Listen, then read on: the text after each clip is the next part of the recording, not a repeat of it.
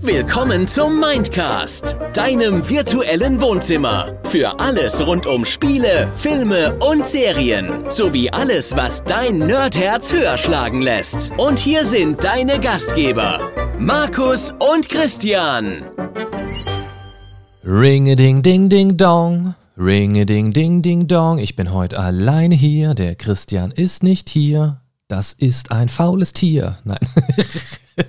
Willkommen zum Themenmonat Spielentwicklung. Wir starten direkt mit einer kleinen Solo-Folge meinerseits, denn das ließ sich jetzt gerade nicht so richtig anders organisieren, aber das ist auch gar nicht schlimm. Dafür geht der Christian in den kommenden Folgen dann wahrscheinlich so richtig ab, wie Schmitz Kätzchen oder Schmitz Katze. Nee, obwohl der Christian ist ein süßer, ist ein Kätzchen. Miau. Okay, ähm, ihr merkt schon, auch alleine kann ich mich direkt um Kopf und Kragen reden. Das soll aber nicht so bleiben. Ich versuche mich jetzt um ein bisschen zu strukturieren und zu organisieren und das wird wahrscheinlich 46 Sekunden halten maximal. Ich könnte ja mal damit anfangen, euch zu erzählen, worum es gehen soll. Der Themenmonat Spielentwicklung heißt jetzt im Februar, also wenn ihr das jetzt top aktuell hört, befinden wir uns noch im Februar. Der Februar 2024 steht unter dem Motto Spielentwicklung. Das heißt, wir möchten euch einen Monat lang, vier Folgen also, Folgen präsentieren rund um dieses Oberthema Spielentwicklung herum. Das heißt, wir werden in jeder Folge, wie in ja, zuvor stattgefundenen Themenmonaten auch, so, ja, so ein bisschen in eine bestimmte Richtung gucken pro Folge. Und heute in der ersten Folge, ja, möchte ich mit euch so ein bisschen drüber sprechen, was ist da eigentlich los? Äh, wo kommt das eigentlich alles her, dieses Spieleentwicklung, von dem diesen Monat gesprochen werden soll? Und da habe ich mir überlegt, es wäre doch eigentlich ganz klug, wenn wir uns einfach mal anschauen, so ein bisschen die Anfänge der Computerspiele, der Entwicklung, beziehungsweise auch ein paar ja, technologische Meilensteine, ein paar Meilensteine in der Geschichte der Spielentwicklung. Also sozusagen die Entwicklung der Spielentwicklung im weitesten Sinne. Also wo waren da so grob die Anfänge, wie haben die ungefähr ausgesehen? Und äh, ja, zu manchen Sachen kann ich vielleicht ein bisschen mehr erzählen, zu manchen Sachen ein bisschen weniger. Das wird jetzt auch nicht zu tief ins Detail recherchiert. Ich möchte einfach so einen ja, einen groben Zeitstrahl ablaufen. Hier und da werden mal ein paar Jahresdaten fallen. Hier und da werden ein paar Titel genannt, damit man alles so ein bisschen in einen, ja, in einen gewissen Kontext setzen kann. Und ich hoffe, da habt ihr auch Spaß dran. Das Ganze ist die ganz entspannte Einleitung erstmal für unseren Themenmonat Spielentwicklung. In der nächsten Folge kann ich schon mal vorwegnehmen, im Discord und auf YouTube oder TikTok habt ihr es vielleicht schon gesehen. Da habe ich es schon mit ein paar Clips angekündigt. Am 11.02. kommt dann nämlich die Folge zum Thema Interview mit einem Indie-Game-Entwickler. Genau. Und da könnt ihr ganz gespannt sein. Die Folge ist bereits im Kasten und das ist eine richtig schöne Folge geworden, richtig schön entspannt. Hat sehr viel Spaß gemacht und da wünsche ich euch nächste Woche schon mal sehr viel Freude mit. Denn da bin ich mir sicher, die werdet ihr haben. Ein sehr sympathischer Gast, der liebe Q. Falls ihr bei uns im Discord seid, dann äh, habt ihr den Namen bestimmt auch schon mal gelesen. Und ja, also, ich würde sagen, wir fangen mal relativ ganz weit am Anfang an. Man könnte jetzt natürlich noch ein bisschen vorweggehen, was kam vor der Computerspielentwicklung, was äh, waren da so die Schritte, die überhaupt erst dorthin geführt haben. Das würde aber, glaube ich, viel zu weit äh, ja, gehen. Deswegen äh, schauen wir uns das jetzt nicht so im Detail an, sondern wir überlegen mal, grundsätzlich gab es natürlich auch schon vor den Computerspielen andere Spiele. Die gibt es ja auch heute noch, analoge Spiele. Äh, das heißt hier, keine Ahnung, Räuber und Gendarmen von mir aus, äh, Cowboy und Indianer, wenn man das politisch korrekt noch sagen darf überhaupt. Äh, Fangen, Verstecken, äh, Brettspiele, Kartenspiele aller Art und so weiter und so fort. Und irgendwann im Laufe der Entwicklung der digitalen Geräte, sprich Computer, ähm, gab es dann natürlich auch die Möglichkeit, dort Spiele zu entwickeln. Und im Jahr 1962 gab es mit Space War eines der ersten Computerspiele überhaupt. Entwickelt am MIT für den DEC PDP-1 Computer. Und das war damals noch ein bisschen, ja, ein ich sag mal, etwas größeres Gerät. Ja, äh, da waren die Computer noch nicht ganz so handlich, geschweige denn äh, Mobile Gaming tauglich. Ja, äh, mit Mobile war da gar nichts. So ein halbes Zimmer groß gefühlt, wenn nicht sogar größer.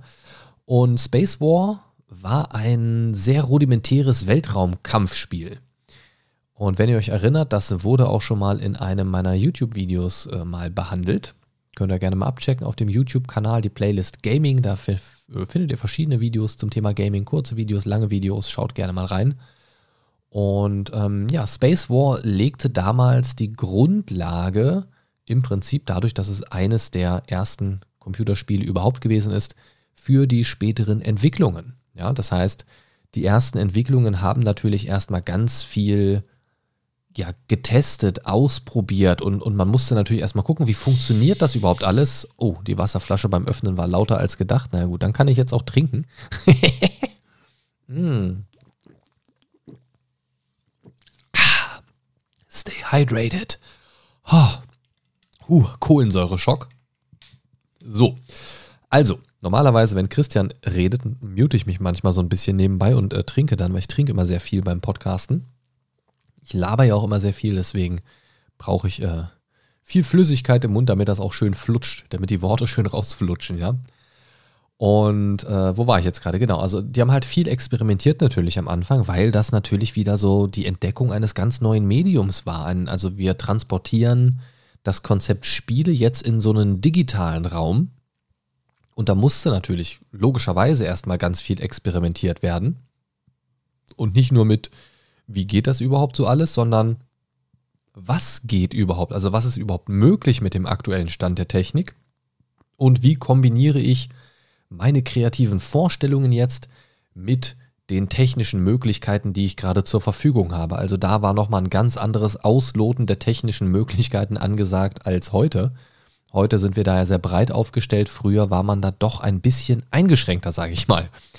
Dementsprechend äh, musste man dann natürlich auch sehr eingeschränkt denken, was die Entwicklung von so einem Spiel angeht. Dementsprechend war natürlich dann Space War auch, wie ich schon sagte, sehr rudimentär, sehr minimalistisch gehalten und hat aber trotzdem damit einen Grundstein gelegt für viele spätere Entwicklungen, weil dort natürlich so ein bisschen geschaut worden ist, wie funktionieren die Dinge eigentlich. Ja, im Laufe der Jahre, und das hält ja bis heute noch an, äh, in den letzten Jahren ja immer mehr in rasendem Tempo quasi. Also in den kommenden Jahren Stück für Stück kamen natürlich auch verschiedenste Hardware-Entwicklungen. Also die Hardware hat sich weiterentwickelt, wurde weiterentwickelt, besser, schneller, größer, in gewisser Weise aber auch wieder kleiner und kompakter. Also von diesen großen Kisten war ja erstmal das Ziel, das Ganze ein bisschen kleiner zu machen, ein bisschen praktikabler ähm, gibt es ja auch so eine schöne, schöne Statistik im Internet zu, die Handys äh, wurden immer kleiner gemacht, weil die Technik das ermöglicht hat, bis zu dem Zeitpunkt, als mobiles Internet und so weiter verfügbar war und die Leute sich äh, Pornos im Internet angucken konnten. Ähm, da wurden dann die Bildschirme und Handys plötzlich wieder größer. Gibt so eine schöne Skala. Das läuft so zeitlich schön nebenher. Ähm, ist ganz interessant. Ob das jetzt der einzige Grund ist, sei mal dahingestellt, aber ich finde die Idee hinter dieser Grafik ganz lustig. Ja, also Hardwareentwicklungen, um darauf nochmal zurückzukommen. Äh, mit ENIAC und UNIVAC, also E-N-I-A-C und U-N-I-V-A-C, gab es frühe Großrechner. Also das waren wirklich Großrechner. Also nicht das, was man heute als Großrechner bezeichnen würde, sondern das waren, war sehr kleine Rechenkapazität, aber sehr, sehr große Rechner. Und die dienten damals dann schon natürlich als Vorläufer der modernen Computer. Das ist im Laufe der technischen Fortschritte natürlich immer ein bisschen kleiner und kleiner geworden, kompakter und kompakter oder die Leistungsfähigkeit wurde erstmal erhöht, dann wurde das mal wieder ein bisschen komprimiert und dann ein bisschen verkleinert. Also das war immer so ein bisschen geben und nehmen. Ne? Also ich gebe dir mehr Möglichkeiten, nehme dann aber auch erstmal mehr Platz, gebe dir dann aber auch durch die fortgeschrittene Technik die Möglichkeit, das wieder besser umzusetzen und das Ganze wieder ein bisschen kleiner zu machen. Und so entsteht dann schnell ein Kreislauf. Ein gutes Beispiel dafür sind äh, Transistoren und Mikrochips. Ja? Ähm, also rein zeitlich oder hardwaretechnisch gesehen der Übergang von Vakuumröhren zu Transistoren und Mikrochips haben dann natürlich einen immensen, immensen, immensen, immensen Sprung bedeutet in der Entwicklung kompakterer und leistungsfähigerer Hardware. Was plötzlich mit Transistoren und Mikrochips möglich war, also ganz speziell natürlich Mikrochips, wo viel mehr Rechenleistung auf viel, viel, viel kleinerem Platz plötzlich unterzubringen war. Und das ist ja technisch komplett durch die Decke gegangen, die Entwicklung seitdem. Ähm, das war schon ein sehr, sehr, sehr bedeutender Schritt. Und ähm, ich glaube, ohne diese Entwicklung, ohne diesen Entwicklungsschritt, wären wir noch deutlich weiter zurück in der Technik. Das ist, glaube ich, sehr, sehr einfach sich vorzustellen. Von daher ist das gut, dass diese Entwicklung schon einige Jahre zurückliegt und wir heute an dem Punkt sind, wo wir sind. Irgendwann kam dann natürlich auch eine Ära, die nicht ganz unwichtig gewesen ist, denn es geht um Spielkonsolen. Auch heute noch sehr beliebt. In ja, nahezu jedem Haushalt, möchte ich mal behaupten, gibt es irgendeine Form von Spielkonsole. Und mein Beispiel ist jetzt einfach mal der Atari 2600 aus dem Jahr 1977. Zwei Jahre bevor meine große Schwester geboren wurde, kam schon der Atari 2600. Und das kann man, denke ich, bezeichnen als die erste erfolgreiche Spielkonsole, die auch für den Massenmarkt tauglich und zugänglich war. Und das war eine Spielkonsole, die das Konzept von austauschbaren Spielmodulen eingeführt hat. Ne, ihr kennt das, diese alten dicken Kassetten noch, äh, kennt ihr auch von den älteren Sega-Konsolen oder vom N64 und so weiter. Die kamen natürlich erst später. Oder auch Super Nintendo und so weiter. Ähm, und der Atari 2600 hat das eben im Prinzip eingeführt. Und das war natürlich eine sehr praktische Sache. Man hat so eine kleine Cartridge, so eine kleine Kassette und hat da sein ganzes Spiel drauf. Das war im Prinzip auch nichts anderes als eine kleine Platine mit so ein paar Daten drauf. Die, äh, also die, diese Kassetten waren ja in der Regel viel größer, als das eigentliche Spiel nötig gemacht hätte.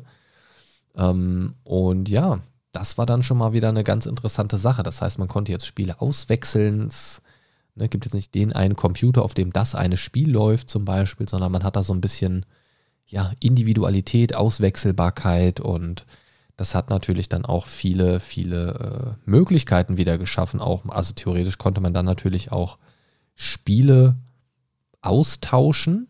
Ne?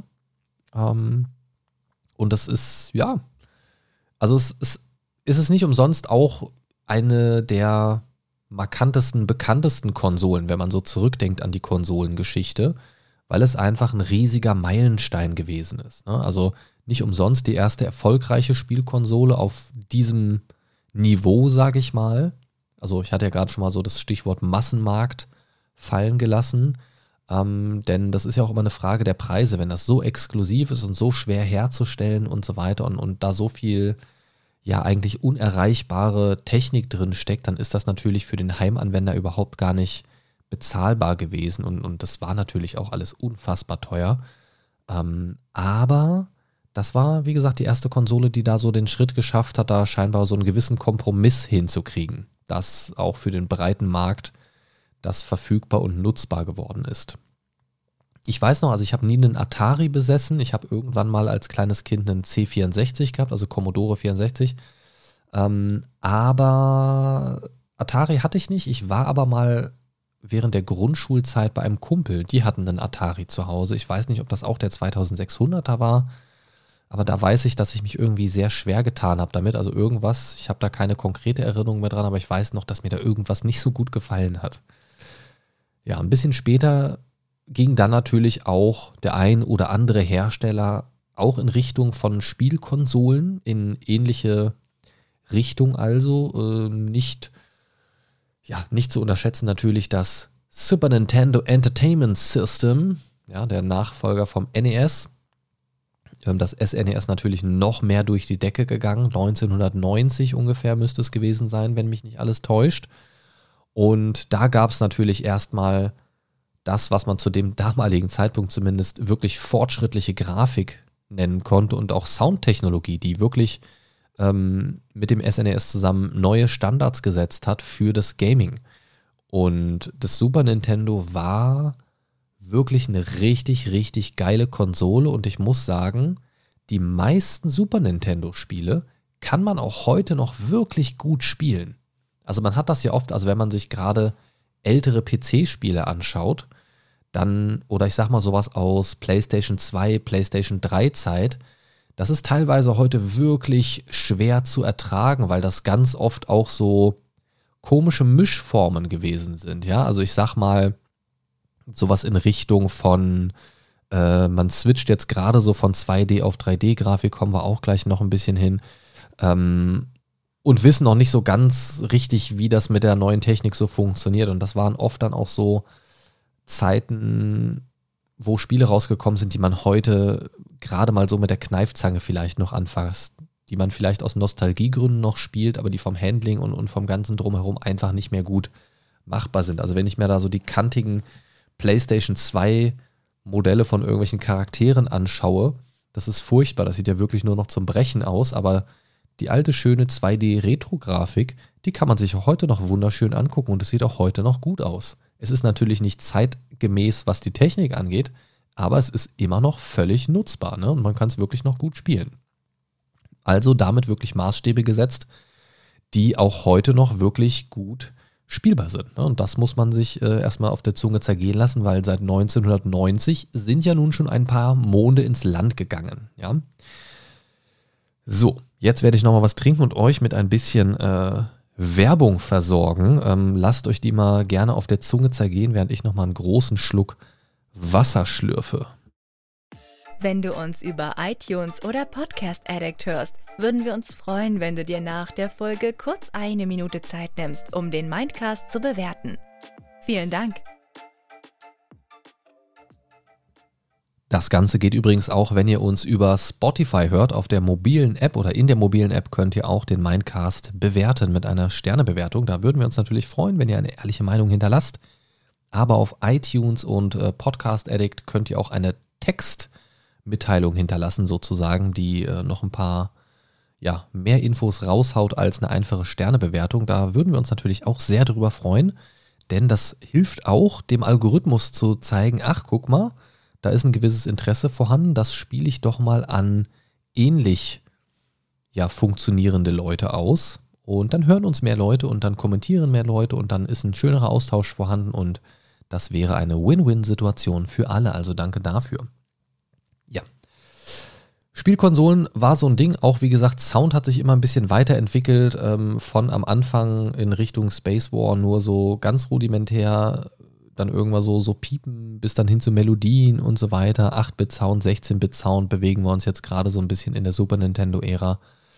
Und 1982, also ein bisschen vor dem Super Nintendo, kam dann ähm, auch schon was nach dem Atari 2600 und zwar 1982 der Commodore 64, den ich eben schon erwähnt habe, der dann auch eher so in Richtung Heimcomputer ging. Ja, das heißt, Heimcomputer für zu Hause sind dann ein bisschen in Mode gekommen und beliebter geworden und auch ja, erreichbar für den Konsumenten, sage ich mal. Und der hat das Programmieren für ja, Hobbyisten und, und Anfänger und Einsteiger äh, zugänglicher gemacht. Man konnte es jetzt viel einfacher tun als noch zuvor. Und schön war, man konnte damit auch spielen. Ich weiß noch, damals auf dem C64 habe ich Gremlins gespielt. Viel mehr Erinnerungen habe ich daran tatsächlich gar nicht mehr. Das ist schon sehr, sehr lange her. Ich bin Jahrgang 85 und ich glaube, so mit vier, fünf Jahren oder so habe ich mal so ein äh, paar Wochen vor dem Ding verbracht. Und ähm, ja, Heimcomputermäßig bedeutete natürlich auch, dass man da Textdateien anlegen konnte, das auf einer Floppy Disk speichern konnte. Noch diese schönen großen, ganz flachen äh, Disketten. Das war noch eine sehr witzige Zeit. Und ja, das war so im Prinzip so die Zeit, in der die Heimcomputer angefangen haben. Du kriegst nicht genug vom Mindcast? Auf steady.de slash Mindcast gibt es exklusive Folgen, monatliche Votes und Watchpartys und einen komplett kostenlosen Newsletter für dich. Werde auch du Supporter vom Mindcast. Und äh, also so richtig angefangen haben. Und äh, ja, ein paar Jahre später, in meinem Geburtsjahr 1985, kam dann auch der Amiga, der dann schon ein bisschen erweiterte Multimedia-Funktionen mitgebracht hat. Und wenn wir jetzt in Richtung Spielentwicklung denken, dann ist natürlich auch mehr Multimedia-Funktionen direkt ein schönes Stichwort, denn mehr Multimedia bedeutet, dass auch äh, grafisch oder was den Sound angeht auch mehr möglich ist. Ja?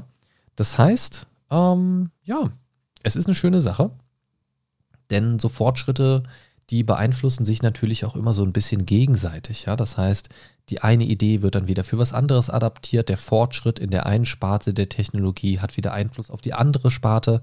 Also Einfluss, war gerade, glaube ich, ein bisschen abgehakt.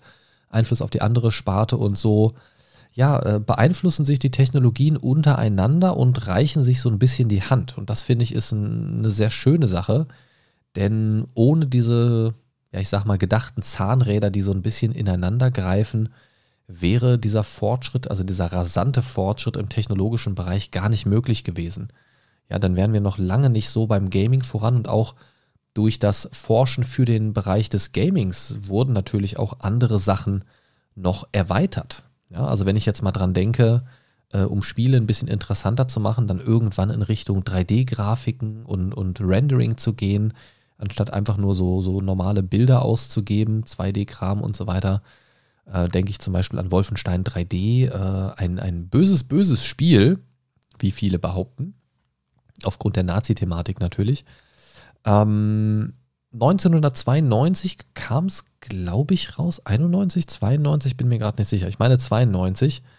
Und damit hatten wir dann eines der ersten 3D-Spiele tatsächlich. Und ähm, wie der Titel schon sagt, 3D war dann natürlich auch 3D drin und der Grundstein für spätere 3D-Titel war gelegt. Also Doom, Quake und Co.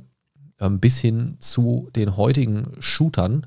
Und mit der 3D-Zeit haben dann natürlich auch so ein bisschen die Shooter Einzug gehalten, muss man schon sagen. Aber natürlich haben sich auch andere Spiele entwickelt. Selbst Spiele, die in einem eigentlich 2D-Setting liefen, hatten dann trotzdem 3D-Modelle und die Hintergründe und Vordergründe und so weiter konnten ein bisschen dargestellt besser dargestellt werden durch 3D-Technologie. Und das hatte natürlich einen ganz, ganz wichtigen Entwicklungsschritt als Voraussetzung. Die GPUs, die Grafikprozessoren, die mussten auch mal langsam einen deutlichen Sprung machen, denn von 2D auf 3D war natürlich die Leistungsanforderung eine ganz andere, ein ganz anderes Level. Ich erinnere mich in dieser Zeit noch an viele Spiele, die plötzlich ja gefühlt von den Anforderungen explodiert sind. Plötzlich brauchte man für manche Spiele einen, äh, ja, eine Voodoo-Grafikkarte mit einem 3D-FX-Chip, der eine bestimmte Technologie mitgebracht hat, die man einfach brauchte, um dieses Spiel überhaupt starten zu können. Ja, ähm, aus dieser ganzen Ära sind da natürlich hier so Nvidia und ATI und so weiter ähm, erwachsen äh, die da so ein bisschen rausgewuchert sind aus dieser Zeit. 3D-Grafik und immer größer, immer schnellere Grafikchips, die dann wirklich mittlerweile zu krassen, krassen Leistungen fähig sind. Also wirklich fotorealistische Welten in Echtzeit zu berechnen und so weiter. Also das sind, sind ja wirklich Fortschritte, die unglaublich sind. Und damit hat natürlich grafisch gesehen und leistungstechnisch gesehen eine unfassbare Evolution sich breit gemacht im Gaming-Sektor, was natürlich in Richtung Spielentwicklung gedacht auch da wieder sehr, sehr viele Türen geöffnet hat. Sei es jetzt die ersten 3D-Spiele, plötzlich konnte man seine Ideen in dritter Dimension umsetzen. Alleine das ist ja schon sehr cool. Man hat plötzlich sowas wie eine Art Bewegungsfreiraum. Man hat ähm, Dinge, die man sieht und Dinge, die man nicht sieht. Und es war nicht auf den aktuellen Bildschirmausschnitt von oben in Vogelperspektive oder so äh, beschränkt, sondern wirklich dreidimensional, dann natürlich dementsprechend auch nach oben, nach unten innerhalb dieses dreidimensionalen Raums. Nicht nur vorne, hinten, links, rechts mit Umdrehen und so weiter. Und da muss man wirklich sagen, ähm, dass seit dieser Zeit wirklich alles explodiert, was diese Fortschritte angeht. Ne? Durch die höhere Leistungsfähigkeit von Grafikkarten musste natürlich auch mehr Arbeitsspeicher her. Die CPUs mussten mithalten können, um das Ganze auch berechnen zu können. Dementsprechend waren natürlich plötzlich auch mehr Daten da. Auch Soundkarten wurden natürlich viel, viel besser. Plötzlich gab es dann ja auch, ähm, sprechen wir gleich noch über Sound ein bisschen am besten, äh, gab es auf jeden Fall auch viel mehr Möglichkeiten, Sound darzustellen. Und das musste natürlich alles so ein bisschen Hand in Hand gehen. Die Hardware wurde immer vielfältiger. Es wurde Schritt für Schritt immer schwieriger für Spielhersteller und Entwickler auch sicherstellen zu können, läuft das Spiel überhaupt auf jeder Hardware. Ja, plötzlich hatte man den Grafikchip von der einen Firma, ein anderer Spieler hatte wieder einen Grafikchip von einer anderen Firma vielleicht. Der eine hatte vielleicht schon die neue Soundkarte, die das unterstützt hat, der andere Spieler vielleicht noch nicht. Und so wurde das immer individueller, immer flexibler, wie so ein Computer ausgerüstet sein konnte. Und so viele Vorteile, wie das auch mit sich bringt, hat es natürlich auch massive Nachteile, was eben Kompatibilitäten angeht. Ja, das war dann irgendwann auch die Zeit der Patches, ja, dass äh, Problemlösungen her mussten, auch nach Release eines Spiels. Und auch das war wieder zusätzliche Arbeit für Spieleentwickler. Und plötzlich dreht man sich in so einem Karussell der Evolution, wenn man an Gaming denkt. Und das ist eine ganz interessante Sache, weil die Spielentwickler erstmal nur eine Idee umsetzen wollen, mit mehr Technologie, mehr Möglichkeiten haben, aber dann teilweise auch wieder durch Technologien gebremst worden sind, weil man konnte jetzt nicht unbedingt, wenn man das Spiel großflächig vermarkten wollte, sagen, ich entwickle jetzt nur für die top aktuelle Grafikkarte und für die top Konfiguration ist hier und da mit Sicherheit auch vorgekommen. Aber im Prinzip ist es so wie heute auch. Es ist immer so ein bisschen auch die letzte Technologiegeneration noch mit im Blick, auch wenn man für Next Gen entwickelt.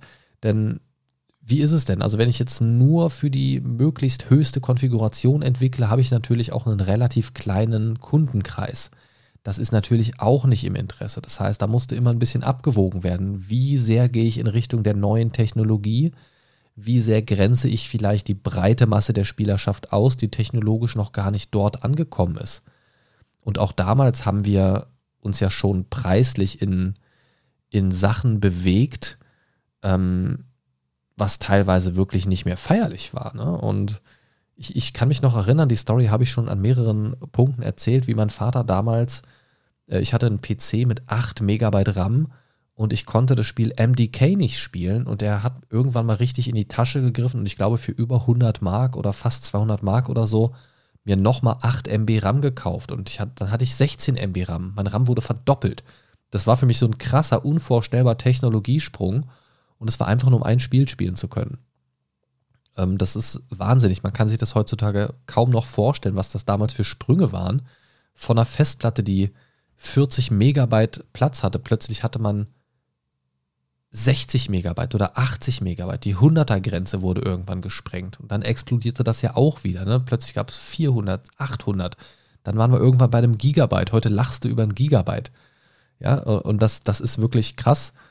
Und das hat sich dementsprechend gerade in dieser Zeit, als es so in Richtung 3D-Grafik ging, als dieser Sprung immer mehr auch vollzogen worden ist, als das immer mehr zum Standard geworden ist, das ging tatsächlich ja auch relativ schnell, weil das natürlich ein sehr begehrtes Feature war für viele Spiele. Nicht für alle, ist bis heute ja für einige Spiele gar nicht nötig, aber äh, das hat natürlich für einen großen Sprung gesorgt. So, ich hatte jetzt eben schon angekündigt, wir sprechen auf jeden Fall nochmal über Sound, äh, aber es gibt auf jeden Fall noch eine andere Sache, über die wir vorher sprechen müssen. Du kriegst nicht genug vom Mindcast? Auf steady.de slash mindcast gibt es exklusive Folgen, monatliche Votes und Watchpartys und einen komplett kostenlosen Newsletter für dich. Werde auch du Supporter vom Mindcast. Genau, schaut gerne mal rein auf steady.de slash mindcast, kostenloser Newsletter, 30 Tage kostenlose Testphase. Schaut euch die Inhalte gerne mal an, überzeugt euch davon, ob es was für euch ist. Und dann würde ich mich natürlich freuen, wenn ihr das Projekt Mindcast supportet. Mit ein paar wenigen Euros könnt ihr schon dabei sein und den ein oder anderen netten Bonus für euch mitnehmen, zum Beispiel exklusive Folgen. Da hat der ein oder andere bestimmt ein bisschen Spaß dran. Ja, die Soundtechnologie, die hat sich natürlich auch weiterentwickelt und ich kann mich wirklich noch an die Zeiten erinnern, wo der Computer noch gar keinen Sound hatte, bis, bis dann irgendwann so, so ein PC-Speaker drin war, was einfach nur so ein Piep, Piep, Piep, Piep, Piep, Piep, Piep, also, also wirklich ganz, ganz furchtbar. Ähm, ich klang gerade wahrscheinlich wie so ein Papagei auf Crack, aber okay. Und mit den ja, Soundkarten, die dann erstmalig entwickelt worden sind und dann auch immer besser geworden sind, kam natürlich auch nach und nach besserer Sound. Und ich weiß noch, wie krass das war, als ich meinen ersten Soundblaster von Creative eingebaut habe. was bis heute ja auch noch eine sehr etablierte Soundkartenmarke ist, wenn nicht sogar der Top-Platzhirsch. Ich wüsste jetzt spontan keine andere Soundkartenmarke, aber gibt es mit Sicherheit, habe ich gerade nur nicht auf dem Schirm.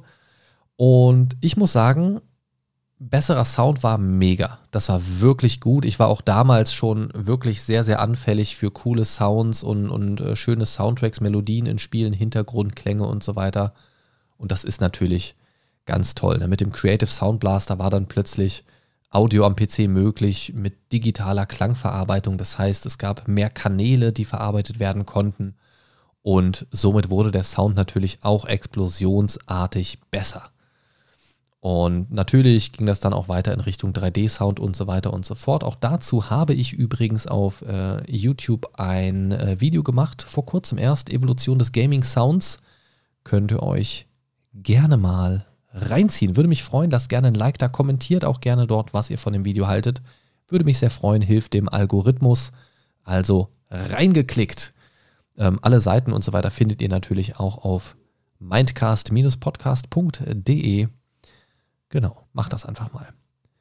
Jetzt haben wir schon ganz viele Technologien und technologische Fortschritte und Sprünge abgehakt. Aber es bleibt natürlich noch ein ganz, ganz großes, ähm, das schon viele Jahre wieder zurückliegt mittlerweile, aber ein nicht zu unterschätzendes Feature, das auch fürs Gaming, ja, ich sag mal, nicht ganz unentscheidend war. Ich spreche vom Internet. Ja, da gehen wir natürlich so in Richtung plötzlich Multiplayer möglich vor allen Dingen Multiplayer möglich mit, ich sitze nicht zu zweit oder zu dritt vor einem Computer, vor einer Konsole, sondern mein Mitspieler oder mein Gegenspieler ist wo ganz anders. Theoretisch am anderen Ende der Welt. Krass. Oder im Haus nebenan und man weiß es gar nicht. Äh, also eine ganz, ganz spannende Zeit. Multiplayer, das, äh, wow. Also wenn ich so an meine ersten Multiplayer-Erfahrungen denke, so Spiele, die man gerne gespielt hat, plötzlich mit oder gegen andere zu spielen, boah, da kriege ich gerade eine richtige Gänsehaut, ähm, weil das so nostalgische Erinnerungen sind. Ich weiß noch damals so Sachen mit dem 56K-Modem, noch so, so richtig schön über die alte Telefonleitung einmel anmelden, einloggen und so weiter. Dann hier und da mal so zwei Stunden äh, Internet über die AOL-CDs und so weiter, die man eingeworfen hat und dann so ein, so ein AOL-Probezeit Ding machen konnte für zwei Stunden. Dann hat jeder diese CDs gesammelt, immer wieder so zwei Stunden reinzecken, kostenlos und so. Es war wirklich großartig, diese Zeit. Super, super langsam, aber großartig. Ähm, also mit 56K-Modem Online-Spiele spielen war jetzt nicht so der Kracher. Ladezeiten des Todes und relativ wenig äh, Ping. Ping, Ping, Ping, Ping, Ping. Äh, ja, keine Ahnung. Oh, es ist es, es war halt so eine Sache. Ne? Man wollte zocken, aber es war teilweise wirklich unmöglich mit einem schlechten Ping. Ich weiß noch, wie ich mit so teilweise 200er Ping damals Team Fortress Classic und so gezockt habe. Es war teilweise wirklich unspielbar und Leute mit niedrigerem Ping, die da schon technologisch besser ausgestattet waren, äh, die haben mich wahrscheinlich gehasst, weil ich wirklich schwer zu treffen war, habe sie aber auch schlecht getroffen durch den äh, hohen Ping durch die hohe Latenz. Dementsprechend äh, hat sich das irgendwie wieder ausgeglichen. Aber man hat sich da irgendwie so ein bisschen durchgequält, weil man hatte ja nichts anderes. Und trotzdem waren es irgendwie sehr spannende und sehr interessante Interneterfahrungen. ISDN habe ich lustigerweise komplett übersprungen. Ich habe sehr, sehr lange mit 56K-Modem rumgekrepelt. Und dann gab es ja irgendwann auch die ersten Breitbandverbindungen. Ja? Also nicht mehr diese Telefonanmeldung, sondern direkt dauerhaft verbunden. Rechner an, gleich Internet an äh, die ersten DSL-Leitungen.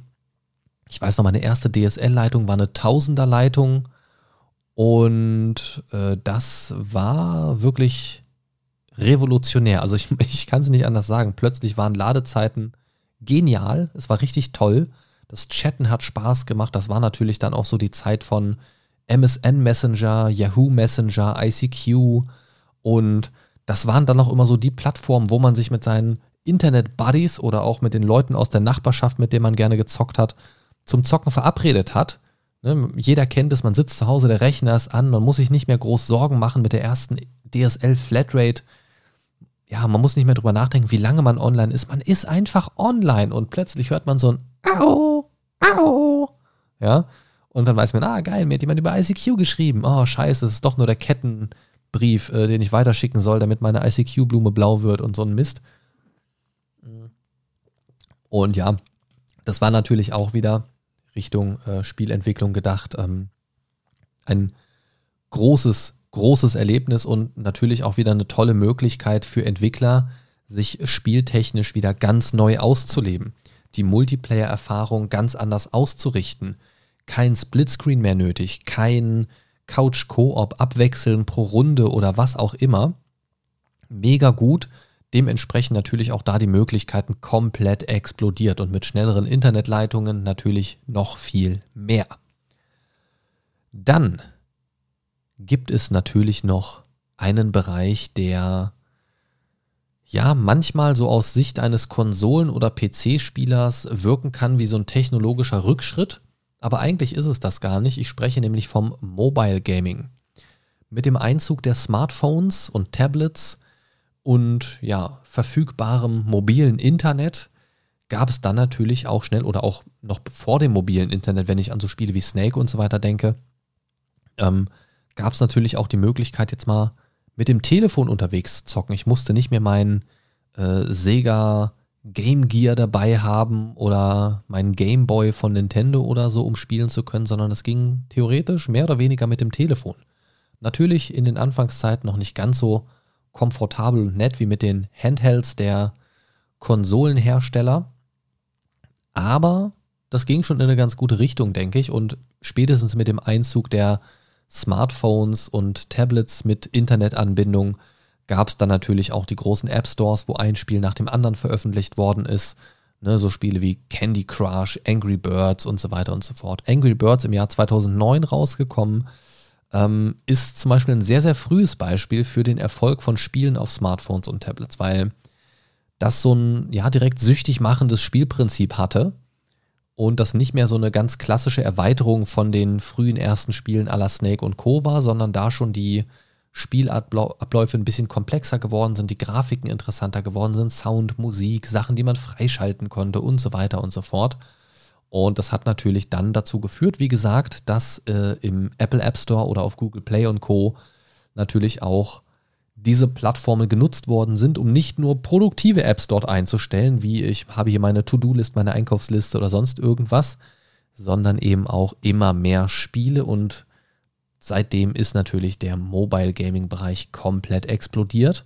Und auch hier entstand natürlich logischerweise dadurch wieder eine sehr schöne Möglichkeit, auch eher kleinere Spiele, eher simpler aufgebaute Spiele vielleicht zu entwickeln, was dann nicht unbedingt das große wochenfüllende Rollenspiel äh, sein musste oder so, sondern man konnte es ein bisschen kleiner halten, ein bisschen simpler, ein bisschen schneller für zwischendurch, aber auch vielleicht mit einem sehr hohen Suchtfaktor, weil man es natürlich jederzeit greifbar hat. Und das ist natürlich auch schnell so eine Spirale, in der man überlegen muss, ah, spiele ich jetzt oder bin ich produktiv? Ne, ein Griff in die Tasche und man hat es immer dabei. Ist natürlich für die eigene ja, Produktivität nicht immer das Beste gewesen, seien wir mal ehrlich, und ist es auch heute noch nicht. Ein weiterer Meilenstein, den ich persönlich sehr schätze, der aber auch bis heute immer noch ja, relativ unter dem Radar fliegt, immer wieder mal ein bisschen einen Aufschwung erlebt, aber immer noch nicht so ganz, wie, die, wie sich die Hersteller das, glaube ich, wünschen würden, ist Virtual, Virtual Reality. 2016 mit der Oculus Rift. Ähm, ja, die Einführung von VR in moderne Spiele. Das heißt nicht nur die ersten richtigen dedizierten VR-Spiele, sondern auch VR-Abkopplungen von bereits existierenden Spielen. Und das waren dann Oculus Rift und HTC oder HTC Vive waren dann die ersten, ja, richtig in den Privathaushalten angekommenen äh, 3D-Brillen für Virtual Reality-Anwendungen. Und das Problem in den ersten Jahren dieser VR-Generation war halt einfach, dass das meiste, was rauskam, nur so, ja, wie so eine Art kleine Minigames waren oder auch mehr so Experiences äh, nannte man es so schön und nennt man es auch heute noch so, so kleine Sachen, wo man sich so hinstellt und um sich rum sieht, keine Ahnung, ich stehe in einer Unterwasserlandschaft und da schwimmt ein Wal an mir vorbei, so einfach fürs Erlebnis, wo man jetzt wenig selbst spielen konnte, die aber auch sehr beeindruckend gewesen sind teilweise, aber im Prinzip mehr so als Tech-Demo zu verstehen waren weil man einfach nicht so wirklich viel interaktiv machen konnte. Ähm, ich persönlich hatte die erste Generation der HTC Vive und war damit eigentlich begeistert, hatte dann aber wie gesagt auch so ein bisschen das Problem damit, dass äh, ich relativ wenig Platz dafür zur Verfügung hatte zum Spielen. Das war ja das auch die ersten beiden so mit raumfüllendem VR. Und das Schöne daran war, dass es von Anfang an sehr viel Spaß gemacht hat. Aber wie gesagt, so ein bisschen underwhelming, ein bisschen ja, wenig berauschend, was es dann tatsächlich so an Spielen gab in den ersten Jahren. Dann habe ich auch ein bisschen eine Pause gemacht und bin dann mit der Quest 2 vor ein paar Jahren wieder eingestiegen. Dann gibt es natürlich noch den Bereich Augmented Reality, also AR. Dafür ist ein gutes Beispiel aus dem Jahr 2016 auch äh, Pokémon Go. Das dürfte jeder kennen, muss ich glaube ich nicht groß erklären. Pokémon mit dem Handyspielen unterwegs, aber ebenso mit dem Einsatz der Kamera und unter Einbindung der realen Welt um uns herum um es mal ganz grob zusammengefassen, das hat ja einen komplett kranken Hype ausgelöst. Und dementsprechend sind da natürlich auch ein paar Klone entstanden, die eine ähnliche Richtung, sage ich mal, ähm, geht.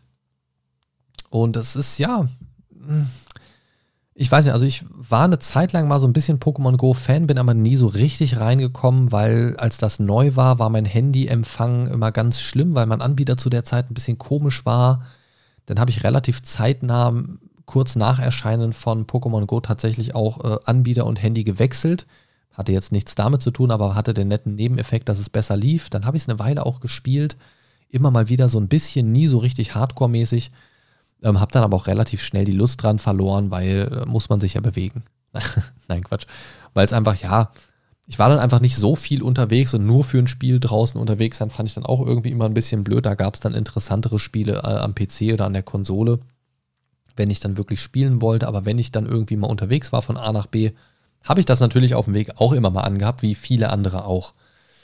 Ähm, genau, eine lustige Anekdote, die jeder aus der Zeit, glaube ich, kennt. Man wusste dann ja irgendwann, wo die ganzen Pokestops in der näheren Umgebung so waren und hat dann immer wieder mal so Leute mit dem Handy da in der Nähe rumlungern sehen oder haben sich dann so kleine Trauben von fünf bis zehn Leuten da irgendwo an, an irgendeinem Landmark oder so getroffen und, und, immer wenn dann so fünf, sechs Leute da irgendwie mit dem Handy in der Hand rumstanden und eigentlich nichts anderes gemacht haben, wusste man, ah, alles klar, die spielen Pokémon Go.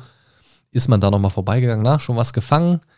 Oder Leute sind an einem selbst vorbeigegangen, weil man irgendwo stand, na, auch Pokémon, ja. Äh, und so haben sich dann tatsächlich auch mitunter einige Leute kennengelernt. Fand ich eigentlich auch ganz lustig. Also es hatte tatsächlich so ein bisschen was Soziales. Finde ich ja eigentlich immer ganz schön. Mittlerweile ist ja äh, das Thema KI sehr groß und in aller Munde in den letzten Jahren super verstärkt, aber das Thema künstliche Intelligenz ist tatsächlich schon ein bisschen länger am Start. Mit Deep Blue gab es nämlich 1997 schon einen Schachcomputer von IBM, der den äh, Weltmeister Gary Kasparov besiegte. War damals ganz groß in den Medien ähm, und das war für den technologischen Fortschritt auch eine ganz, ganz große Sache. Gab es natürlich auch schon die typischen KI-Diskussionen damals, ähm, aber das ist schon eine krasse Sache. Und von OpenAI gab es 2000, äh, lass mich nicht lügen, ich habe es mir nicht aufgeschrieben, äh, 17, 16, 17, 18, irgendwo in dem Dreh, ich glaube 17 oder 18, ähm, gab es Dota 2 Bots. Also für das äh, Spiel Dota 2 gab es KI-Bots, also KI-gesteuerte Bots, die professionelle Spieler herausfordern sollten. Und äh, auch eine ganz interessante Idee und mit Sicherheit eine sehr spannende Möglichkeit, so eine KI zu trainieren, weil in so einem kompetitiven Spiel, ne, ähnlich wie bei Schach natürlich auch, wo es einen Gewinner gibt und verschiedene Taktiken, um zum Sieg zu kommen, kann man natürlich so eine Intelligenz, eine künstliche Intelligenz sehr gut mit, denke ich, trainieren und auch schnell merken, wie gut der Fortschritt ist, weil bestimmte Situationen dann natürlich relativ schnell, relativ gut gelöst werden konnten und man gesehen hat, okay, alles klar, krass, ja, krass, krass, krass. Chris Cross, krosse Krabbe. Ja, man kann also sagen, äh, diese Evolution von Hardware und natürlich auch damit verbunden Software und so weiter, aber ich meine jetzt grundsätzlich technologischer Fortschritt im Allgemeinen, das kann Hardware- und Softwareseitig natürlich sein, hat schon die Spieleentwicklung sehr vorangetrieben, aber am einen oder anderen Beispiel haben wir natürlich auch schon so ein bisschen rauslesen können, dass auch eine gegenseitige Beeinflussung stattgefunden hat. Das heißt, die Entwicklung für den Gaming-Bereich hat dann hier und da auch wieder für Fortschritt in anderen Bereichen der Technologie gesorgt und das ist natürlich eine richtig coole Sache. Ich habe es vorhin schon gesagt, wenn das so Hand in Hand geht, wenn sich Dinge gegenseitig beeinflussen, ähm, dann gibt es natürlich auch so einen rasanten Anstieg an Entwicklung. Und diese stetige und sehr ja, krasse Evolution von Hardware und Technologie im Allgemeinen ähm, hat natürlich nicht nur die Spieleentwicklung allgemein vorangetrieben, sondern jede Ära, die wir jetzt so ein bisschen durchschritten sind, wirklich nur ganz grob, ganz oberflächlich, um mal so einen Einblick zu kriegen, hat, wie gesagt, neue Möglichkeiten mitgebracht. Nicht nur für Grafik, nicht nur für Sound oder die Vernetzung untereinander, aber auch für diese Interaktivität, weil auch inhaltlich natürlich dadurch immer mehr Möglichkeiten geschaffen worden sind. Ja? Spieleentwickler konnten ihre Ideen immer konkreter, immer umfassender umsetzen und ähm, Spieler konnten sich dann unter Umständen auch durch mehr Editoren und so weiter, die dazugekommen sind, auch immer mehr da einbringen und auch selbst so ein bisschen Entwicklungsluft schnuppern, sage ich mal. Und äh, das ist natürlich auch ein Thema, was mir auch viel Spaß macht, so ein bisschen in diese Richtung zu denken, äh, wie kann man Spieler ein bisschen modifizieren. Das ist natürlich ein interessantes Thema. So, jetzt haben wir ganz viel über die Vergangenheit gesprochen. Lasst uns doch mal so ein bisschen in Richtung Zukunft schauen. Ganz, ganz, ganz, ganz kurz. Denn äh, es ist natürlich zu erwarten, dass für die Technologie im Bereich Spielentwicklung, nicht nur, aber auch, auch in Zukunft die Entwicklung rasant voran, voranschreiten wird. Quantencomputer und sonstige Sachen, die Auswirkungen auf sehr komplexe Simulationen und Berechnungen haben. Je mehr sowas Alltag und Standard wird, umso krassere Sachen sind natürlich möglich, umso größere Welten, umso komplexere Berechnungen und äh, das ist natürlich, wenn man jetzt im Bereich Gaming denkt, mal äh, eine sehr krasse Sache, weil ich mir riesengroße Welten ohne Ladezeiten ist natürlich super immersiv, macht super viel Spaß. Ähm, die Technologien VR und AR können sich natürlich noch deutlich weiterentwickeln. KI wird unaufhaltsam sein, da bin ich mir ganz, ganz sicher. Und das wird nicht nur die Grenzen der Spielerlebnisse erweitern, sondern ähm, VR, AR und KI werden, glaube ich, in den nächsten Jahren wirklich noch einige Grenzen sprengen und dafür ein oder andere äh, gute und vielleicht auch negative Überraschungen sorgen. Ich bin da sehr, sehr gespannt. Hab ein bisschen Angst, aber so eine, so eine gesunde Skepsis-Angst, sage ich mal, ähm, was da noch so kommen mag. Ich hoffe einfach, dass es da einen guten Umgang mit gibt, hauptsächlich, und ähm, dass wir da hauptsächlich schöne, positive Erfahrungen rausziehen können. Aber es gibt natürlich auch negative Sachen wie Deepfakes und so weiter. Aber die gibt es auch heute schon, die müssen wir nicht erst in der Zukunft erwarten. Also kommen wir zu einem kleinen Fazit zum Abschluss der heutigen Folge. Ich denke, man kann sagen, dass äh, die Computerspielentwicklung durch technologische Innovationen mehr als maßgeblich geprägt worden ist.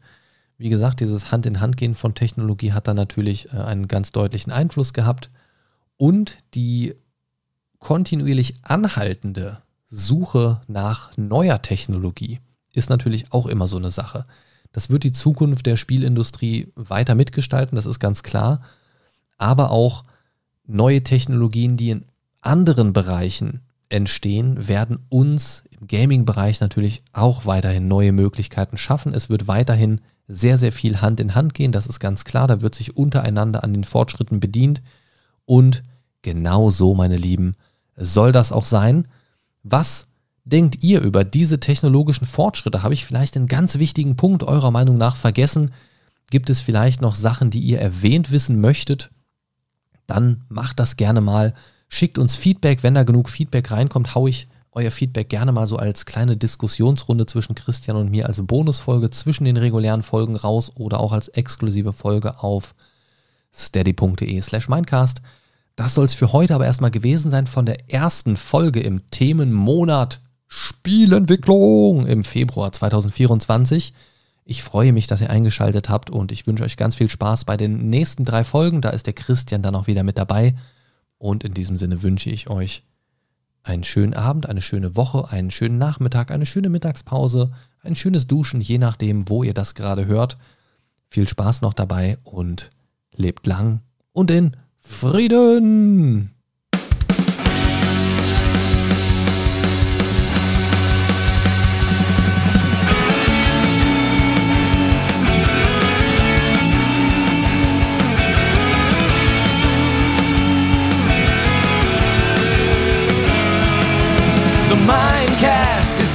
To save your day. Games, movies, and more for geeks and nerds. Your favorite podcast ever. The Mind Stalker is on his way. The Mindcast is here to save the day. The Mind Stalker is on his way. Talking about things the Mindcast way.